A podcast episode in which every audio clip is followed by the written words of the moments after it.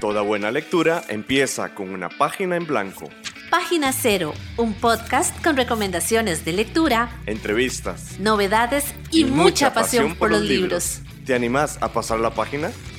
Hola, hola, mi nombre es Ángela Arias y les cuento que anoche dormí muy bien. Después de un primer día de la feria quedé agotada, pero llegué descansadísima al segundo día. Hola, hola, ¿cómo están? Mi nombre es Pame Jiménez y yo no dormí temprano, pero empecé un K-drama nuevo. Entonces ahí les contaré si me gusta o no.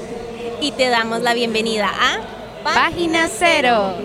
Bueno, pues seguimos aquí en la Feria Internacional del Libro, como muy probablemente pueden escuchar en el fondo. Estamos haciendo una serie especial para hablar con autores, autoras, tanto costarricenses como internacionales. En este caso estamos conociendo a un nuevo autor, es en realidad un dramaturgo. Él es Roberto Cambronero, autor de Secuestrador de dos Reyes, retratos de Diego Gutiérrez y Toledo. Vamos a venir a hablar con él después de esta pausa, ya volvemos.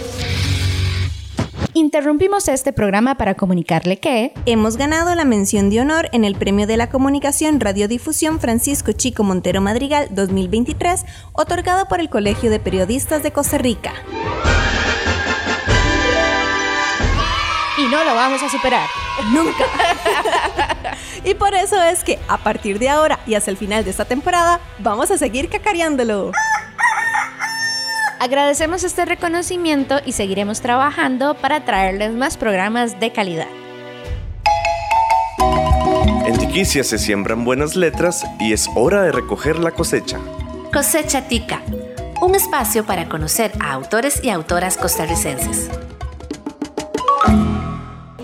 Muchísimas gracias por acompañarnos en Página Cero. Conversamos hoy con Roberto Cambronero, autor, o mejor dicho, dramaturgo de Secuestrador de dos Reyes, retratos de Diego Gutiérrez y Toledo. Este es un librito que se está recién publicando con letra maya. Entonces, muchísimas gracias Roberto por acompañarnos aquí en Página Cero. Más bien, muchísimas gracias a ustedes por la invitación. Soy muy feliz de estar aquí y perdón por el título tan largo. No, no, buenísimo. Yo creo que aplica súper bien porque llama mucho la atención precisamente. Damos un toquecito aquí al libro para que Pamela lo tenga como más a mano y lo pueda también muy pronto hacerle un reel porque queremos que salga, ¿verdad? Que lo promocionamos bastante bien. Ok, entonces, la razón por la que la estamos entrevistando a usted es por dos razones. Primero, usted y yo compartimos editorial. Ajá, Entonces, doña Emilia Fallas, que es la editora de Letra Maya, pues me pasó como de los contactos de las novedades y entre las novedades que vimos nos llamó muchísimo la atención la suya, porque es una historia como de un gobernador de Cartago o semejante que está haciendo pues como una treta, ¿verdad? Contra dos reyes o caciques costarricenses, ¿verdad? Orígenes costarricenses. Entonces, tal vez si empezamos por contarnos por dónde es que empezó esta historia para una obra de teatro. Ok, yo lo leí en una crónica de eh, un italiano y lo que pasa es que ese gobernador al principio se dijo que era como muy benevolente, él mismo dijo como yo vengo a poblar, no a saquear, y después pasó esto, que secuestró a dos reyes o dos caciques, ¿verdad? Que es una palabra un poco ¿verdad? como polémica. A mí me gusta decir reyes porque hay cierta gente que considera que hay algo despectivo al decir cacique. Y yo pensé como, ¿qué hizo que alguien que no quería saquear de repente pasa y hace esa estrategia de ¿verdad? amarrar, ¿verdad? porque es lo que pasa, con una cadena a dos reyes? Porque él los invitó a un banquete y en vez de ¿verdad? recibirlos con comida, los recibió con dos correas. Y entonces me puse a pensar como qué pudo haber pasado en su mente para que tuviera ese cambio. En la obra lo que hice fue hacer algo que es, digamos, ya fuera de la parte histórica, que es que hay una tragedia familiar y no sé, no quiero revelar muchos, muchos datos, pero esa familia viene a verlo, ¿verdad? Que obviamente es como muy improbable en esas épocas. Y esto, ¿verdad? De forma como muy simbólica, hace que él cambie completamente y decida hacer esta estrategia tampoco moral. Tengo una duda con eso, pero tal vez me parece que la voy a dejar para despuesito para entrar de lleno a usted cómo es que llegó a convertirse en un dramaturgo. ¿Ya tiene estudios en este eh, género o eh, nada más fue como el interés también de hacer una obra de teatro y probar suerte en esto? Bueno, yo estudié literatura y lingüística, así que siempre estuve como en contacto con el teatro, pero de forma interesante, ¿verdad? Porque lo leía. No iba tanto al teatro, sino que lo leía. Entonces como que aprendí este formato y me interesó bastante, sobre todo para la parte histórica. Y con el tiempo he escrito un par de obras, en realidad ya publiqué una antes de este que se llama El insólito rapto de Doña Inés, que también es de tema histórico sobre el secuestro de una, que también hay atrás el mismo tema, de una princesa indígena y que Juan Vázquez de Coronado vino a intervenir. Noto entonces que hay como no solamente el gusto por la dramaturgia, sino también por el gusto de la historia y además el gusto como de, la historia colonial en nuestro país, en Costa Rica. Sí, de hecho, estas dos obras tienen como eso semejante y la verdad sí es un tema que me interesa mucho. No diría que me limito solo a eso, pero sí es algo que me interesa. Bueno, y más allá como de dramaturgia, ya que tiene estos estudios en literatura y demás, ¿ha también considerado realizar algún otro tipo de obra, ya sea ficción o no ficción? Sí, de hecho estoy publicando una novela con la editorial Pretexto de España que se llama Como Gigantes Ahogados. Va a salir de hecho el 30 de este mes. 30 de agosto. Sí, 30 de agosto. Y es de otro tema completamente, es como más realista, con algunas partes un poco eh, extrañas tal vez, pero no es histórico, ¿verdad? más contemporáneo y trata más sobre un muchacho que vive en un pueblo y viene a vivir a San José y como toda la experiencia de, crecimiento y todo lo que ocurre cuando se encuentra como con la ciudad me gustaría como eventualmente hablar también de esa otra novela que va a publicar, porque aunque no esté dentro del marco de esta feria del libro, sí va a ser una novedad y también esta es una oportunidad para conocer como a un autor nuevo. Pero en este momento sigamos hablando sobre Secuestrador de dos Reyes, el retrato de Diego Gutiérrez y Toledo. Es que sí es un nombre larguito, pero hay, hay que decirlo con el amor, ¿verdad? Ya nos decía que esta es la segunda obra de teatro que está publicando. ¿Cómo fue esta llegada a Letra Maya para dar a conocer esta nueva obra de teatro? Bueno, el que me lo recomendó fue un poeta que yo considero uno de los mejores de Costa Rica contemporánea, que fue Paul Benavides. Él Ah, me claro. recomendó Letra Maya, trabajar con Emilia, que me dijo que hace un muy buen trabajo. Entonces le mandé de hecho tres obras de teatro que tenía ahí como acumuladas y le pareció como empezar con esta. Después veremos las otras, pero por ahora vamos con, con esta Diego Gutiérrez y Toledo. Y fue un proceso bastante, ¿verdad? Que recomiendo, ella trabaja muy bien, creo que la portada está muy bonita, la presentación, todo. Creo que la portada las hace la, la hija de ella, me parece. Sí, Sí. Stephanie, me parece que se llama. Consulta, espero no estar metiendo aquí las patas con esta, pero de la obra anterior ya hay una puesta en escena. No, Y de esta obra, de Secuestrador de dos Reyes, tampoco. no, pero me imagino, digamos, porque es una novedad, pero Ajá. me imagino como tal vez si hay proyecciones o si hay conversaciones con algún director para traer al escenario cualquiera de estas dos obras de teatro. Eso voy a intentar. Por el momento todavía no hay, pero sí quisiera. Claro. Ahora también estaba viendo que usted tiene una presentación con Brian Vindas, que es otro dramaturgo que también ha publicado varias obras. De hecho, paréntesis, creo que Brian Vindas ha ganado premios nacionales en dramaturgia en Costa Rica, por ejemplo. Me llama mucho la atención la manera en que Letra Maya ha estado apostando por obras de teatro. Para mí es poco ordinario tal vez. Y quisiera como que habláramos un poquito como de este proceso, de que ustedes ahora van a hacer una presentación, de hecho, sobre estas dos obras de teatro, ¿verdad? Sobre los textos. Sí, de hecho, yo por lo mismo estoy muy agradecido con la editorial porque muy pocas se atreven a publicar teatro, porque tal vez no es el género que más se lea. Yo creo que todavía la gente va mucho al teatro, yo todavía lo he visto como lleno, pero leerlo en sí es poca la gente. Pero bueno, como dije, a mí siempre me ha gustado leerlo, ¿verdad? Desde, desde que estoy en la universidad. Y agradezco mucho que eh, nos den la oportunidad de dramaturgos como Brian o como, o como yo de publicarlos.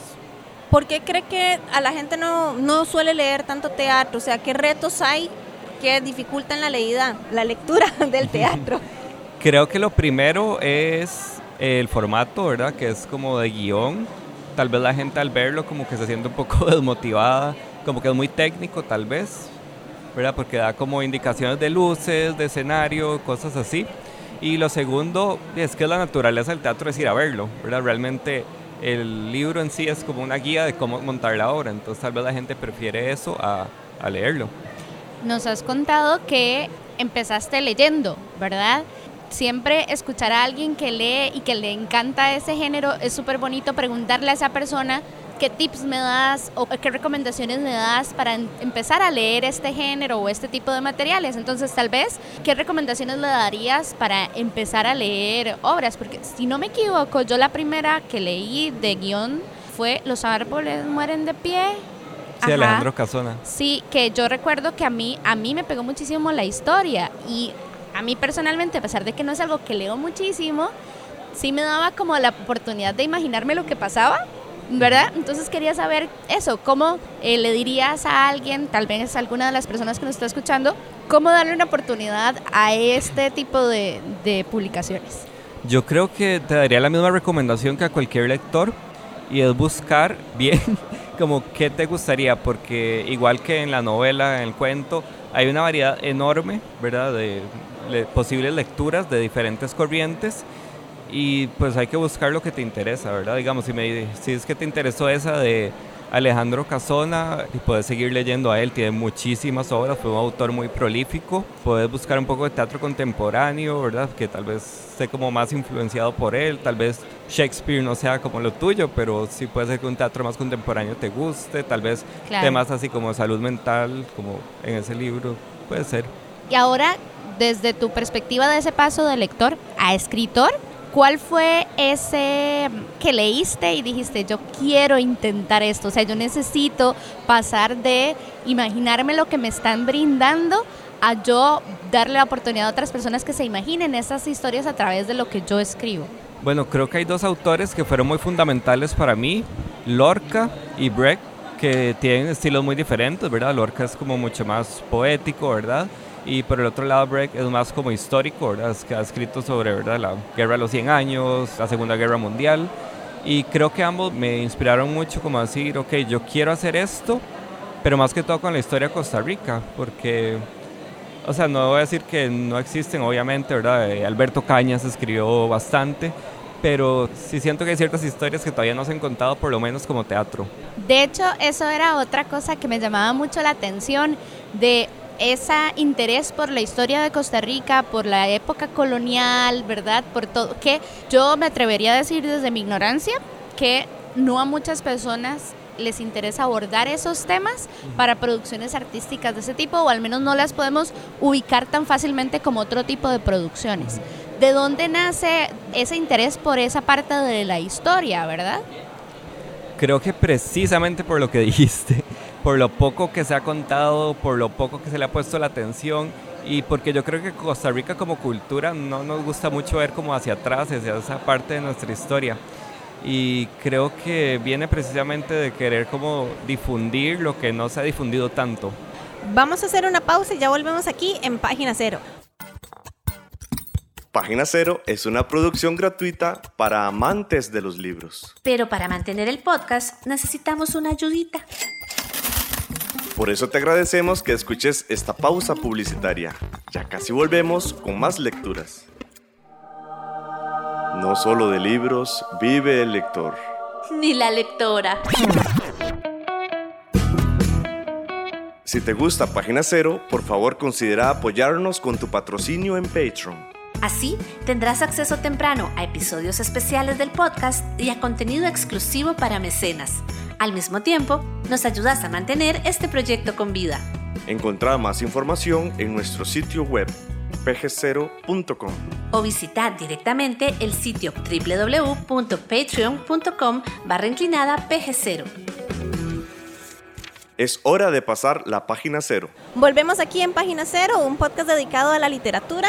Estamos en la Feria Internacional del Libro realizando varias entrevistas a autores nacionales e internacionales. La idea es como conocer letras nuevas y de hecho en esto de conocer letras nuevas estamos también explorando un género que Pamela y yo la verdad es que no le hemos metido mucho que es la dramaturgia, ¿verdad? Por eso es que estamos entrevistando hoy a Roberto Cambronero, autor costarricense o dramaturgo costarricense quien nos trae Secuestrador de dos Reyes, retrato de Diego Gutiérrez y Toledo, una publicación de letra maya y también novedad del 2023. Estábamos conversando que es una historia, ¿verdad? Valga la redundancia, histórica, colonial, sobre un, iba a decir conquistador, pero en realidad es un gobernador en Cartago que termina, bueno, haciendo una treta a dos reyes o caciques, ahí ustedes escogen la palabra correcta, ¿verdad? De Costa Rica. O por lo menos, tal vez no correcta, pero políticamente correcta quizás sea la, la opción correcta de decirlo. O con la que se sientan más cómodos. Muy bien. Ahora bien, estábamos hablando sobre su interés en la parte histórica colonial de Costa Rica, pero también usted mencionaba de que había como una parte dentro de esta obra de teatro que me pareció que fue como que se dio usted una licencia poética, ¿verdad? Que es como incluir una vivencia familiar de eh, Diego Gutiérrez y Toledo, es que se llama nuestro, nuestro protagonista. ¿Qué otras licencias se tomó usted para realizar esta obra de teatro que si bien está basada en hechos históricos, tal vez no todo en ella son hechos históricos tal cual? Bueno, como había dicho, yo no sé realmente qué pasó que él pasara de ser un gobernador más bien benévolo y moderado a hacer eso a los dos reyes indígenas o caciques. Eh, entonces, lo que tuve que hacer es simplemente, como decís, una licencia poética, imaginarme esta situación, digamos, límite en que le pasa una tragedia familiar y no tiene otra solución más que conseguir oro, conseguir riqueza, conseguir dinero, ¿verdad? Que eso es lo que hace con los reyes, ¿verdad? Amarrarlos como un secuestro, pedir muchísimo oro, que los mismos indígenas le dicen, es que aquí no hay tanto en Costa Rica, ¿verdad? Hay en otros países, pero en Costa Rica no hay tanto y no hay forma de que podamos pagarle. Entonces sí tuve como que inventar toda esa parte que no es histórica, que no es muy, digamos, realista para el momento, pero que explica lo que pasó. Ahora también me surge la duda de la documentación que dio pie a esta obra, porque ya usted nos contaba de que fue un italiano, una crónica, ¿verdad?, que lo inspiró para esto. Sin embargo, me surge la consulta de si existe como un tipo de biografía o algo semejante o alguna otra crónica de cualquier otro autor que nos dé un poquito más como de idea de este gobernador y que lo haya ayudado usted en el proceso de la construcción de esta obra de teatro. Bueno, hay cartas, ¿verdad? Que eso es como lo principal, o sea, lo más cercano al gobernador. Pero sí, lo más importante es la crónica de Benzoni, ¿verdad? Que es el italiano, que es alguien muy, muy importante en la historia colonial porque él escribió sobre México, sobre Perú y curiosamente por esos años estuvo con Gutiérrez y Toledo. Él se considera uno de los que empezó como la leyenda negra, ¿verdad? De España, porque los rumores dicen que odiaba a los españoles no por lo que le hicieron a los indígenas, sino porque no lo dejaban comerciar como él quería, con la libertad que él quería. Entonces escribió todas estas crónicas como explicando todos los crímenes que cometieron los españoles. O sea, entonces no fue como por la nobleza de su corazón, sino por intereses económicos. Exacto. Mm, la corrupción siempre ha estado presente en la historia de todos los países. Sí, así es. Ok, ¿qué tal si ahora más bien aprovechamos este momento para hablar de la novela nueva que usted va a, va a sacar con esta editorial española? Se me va el nombre, eh, primero porque es la primera vez que la escuchaba y segundo porque hay bastante ruido en, la feria y a veces nos cuesta un poquito escucharnos, entonces tal vez si nos repite el nombre. Como gigantes ahogados de la editorial Pretextos. Pretextos. Entonces, una pequeña premisa o sinopsis de esta novela. Ok, es sobre un joven, ¿verdad?, que vive en un pueblo pequeño, viene para allá para estudiar a la universidad, a vivir con sus abuelos que viven aquí en San José, en Matarredonda, ¿verdad?, que es el donde yo vivo, por la sabana. Entonces, es un poco como ese proceso de crecimiento, de alejarse de los padres, llegar con sus abuelos que son una pareja de excéntricos, el, el, el, abuelo es como un masón, la abuela es como una profesora retirada, pero que está como muy metida en, todos estos como comités de educación y como que pelea por los métodos de enseñanza y ellos alquilan la habitación a un estudiante universitario, a otro, ¿verdad? Que conoce a ese personaje y le, lo va a traer como un mundo nuevo, por así decirlo, ¿verdad? Lo va a introducir a una familia como de, de personas como de mucho dinero y les va a, van a meterse como en todos los secretos de esta familia, va a haber como toda esta interacción con un mundo que para él es nuevo y sí, va, va más o menos de eso. ¿De dónde surge la idea de esta novela? Bueno, la verdad no sé cómo de dónde viene esto porque normalmente siempre soy histórico y eso es lo que me interesa, pero de repente no sé, me surgió esta idea de una historia como más cercana a mi realidad, por eso inclusive lo, lo localicé, digamos, en mi, donde yo vivo, muy cerca, en un barrio a la par de donde yo vivo, y quise como dar todas esas vivencias como muy contemporáneas, como muy de nuestra generación y así. Me llama mucho la atención que decidiera publicarla con una editorial extranjera. Tengo como varias preguntas ahí, ¿verdad? Porque, ¿por qué no escoger una editorial costarricense? Bueno, la verdad es que ninguna editorial costarricense hasta el momento como que tuve el contacto suficiente, todavía no conocía la tramaya lo suficiente como para enviarles la novela y como no es una novela de historia de Costa Rica, pensé que podía tener como un poco más de público afuera también, o sea, no solo en Costa Rica. Y bueno, esta editorial me gusta mucho, es muy prestigiosa y muy reconocida, entonces fue un honor para mí que me aceptaran y bueno, ya el 30 sale, sale a la venta. La pregunta anterior era porque más bien la percepción que yo tengo es que para salir a publicar en el extranjero, primero muchas personas tienen que hacer una carrera aquí en Costa Rica, ¿verdad? Como demostrar que sí pueden, ¿verdad?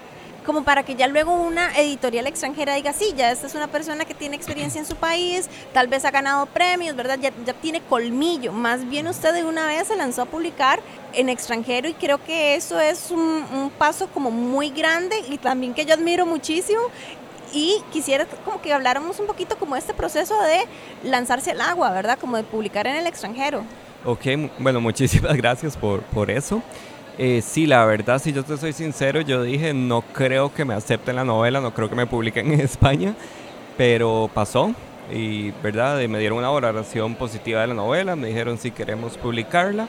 Creo más que todo que fue como un momento ahí de valentía, de simplemente mandarse, aunque uno piense que tal vez no va a funcionar. Y la verdad es que no se pierde nada intentando y bueno, en este caso resultó positivamente por dicha.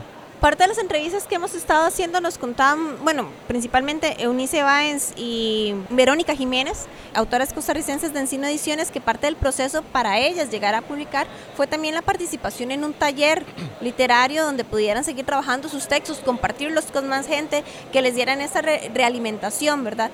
¿Usted ha participado como en algún taller o ha tenido esa experiencia también de tener como la realimentación de alguien más antes de lanzarse ya a publicar su texto? Vieras que así como un taller o algo oficial, no. Yo siempre he sido como muy solitario en ese sentido.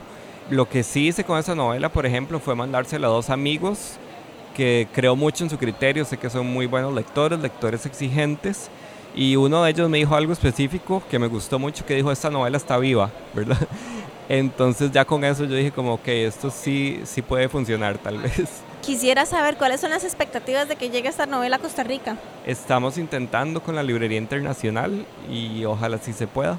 De hecho, estaba revisando acá la editorial Pretextos y dentro de la bio mencionan que además de publicar eh, o, o, acercarte a esta modalidad, digamos, de producción, escribiste una columna de opinión en la revista Viceversa en Nueva York y que además ganaste el certamen Una Palabra 2015 justamente con el insólito rapto de Doña Inés.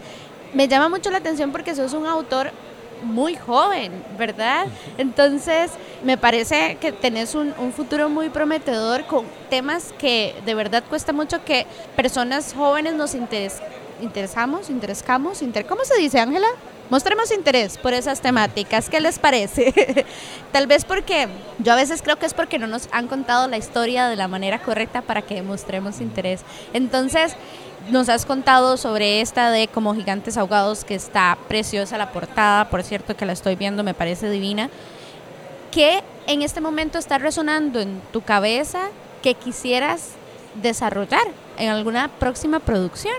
En este momento, además de teatro, que sigo con la historia, ¿verdad? Casi como episodios nacionales, ¿verdad? Como varias, varias horas que tengo ahí trabajadas ya o que tengo planeadas. También tengo un libro de cuentos que me gustaría publicar también.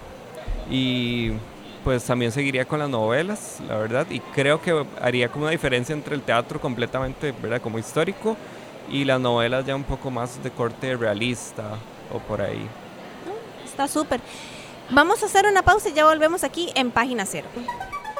Estamos en la red. Búscanos en Facebook, Twitter, Instagram y YouTube. En estas redes sociales nos encontrás como PG0. Muchísimas gracias por seguir con nosotras y nosotros y nosotras aquí en la Feria Internacional del Libro. Estamos con Roberto Cambronero y para nosotras la Feria Internacional del Libro es el espacio más bonito que puede existir en el año, creo, porque nos topamos a mucha gente, vemos caras sonrientes por los pasillos y siempre nos vamos con una lista muy grande de recomendaciones. Por eso es que nos encantaría que nos contaras qué estás leyendo en este momento, qué recomendarías para alguien. Puede ser historia, puede ser de cualquier género que se te ocurra.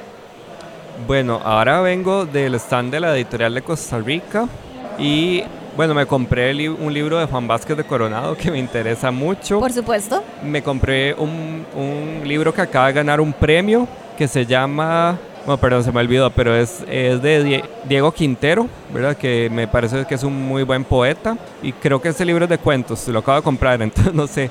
Pero me lo han recomendado y parece que es una buena lectura y ganó el premio Joven Creación, si no me equivoco.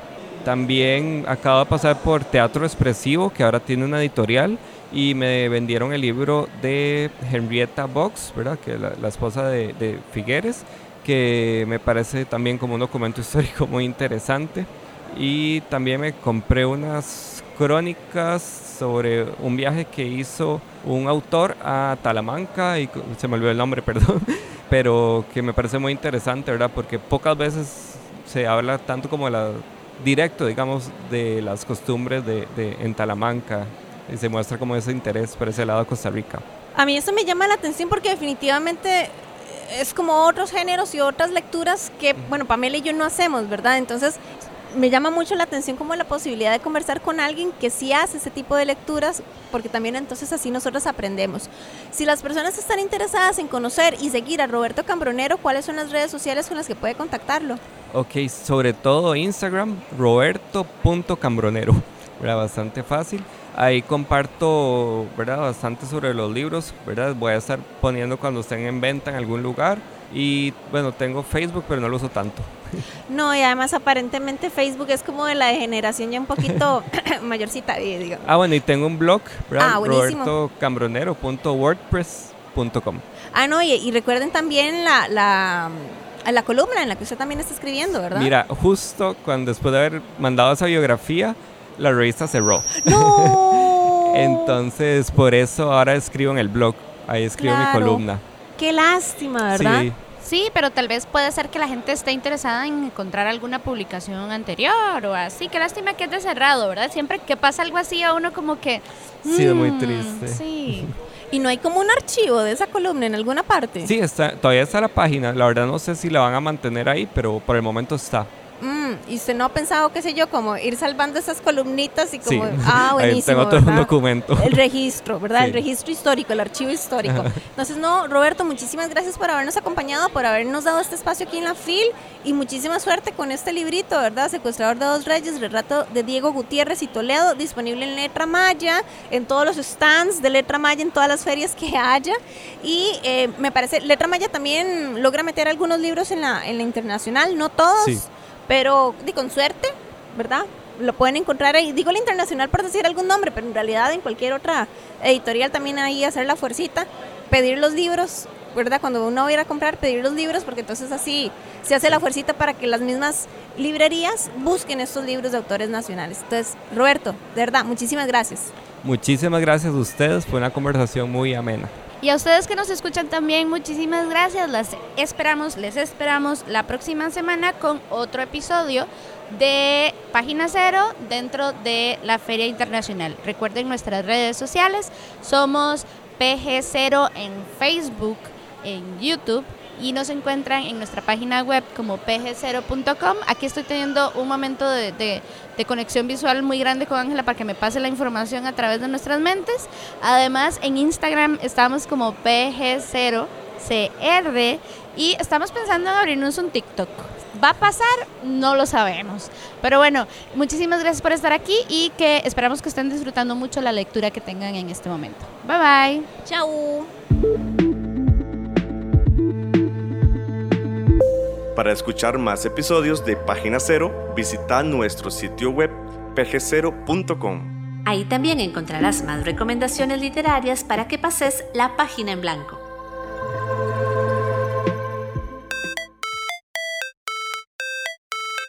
En esta producción participaron Sadie Salas y Manuel Zumbado. En locución. Página Cero es una producción de Pamela Jiménez y Ángela Arias. Página Cero es una producción sociocultural y educativa sin ánimos de lucro. Para más recomendaciones literarias, visita nuestro sitio web pg0.com. Para cualquier consulta o sugerencia, escribinos al correo electrónico pg0.gmail.com. Y si te gusta este podcast, por favor considera apoyarnos con tu mecenazgo en www.patreon.com barra inclinada pg0 y recibí adelantos y contenido exclusivo. Ahora sí, pasa la página en blanco e inicia la lectura. ¡Felices letras!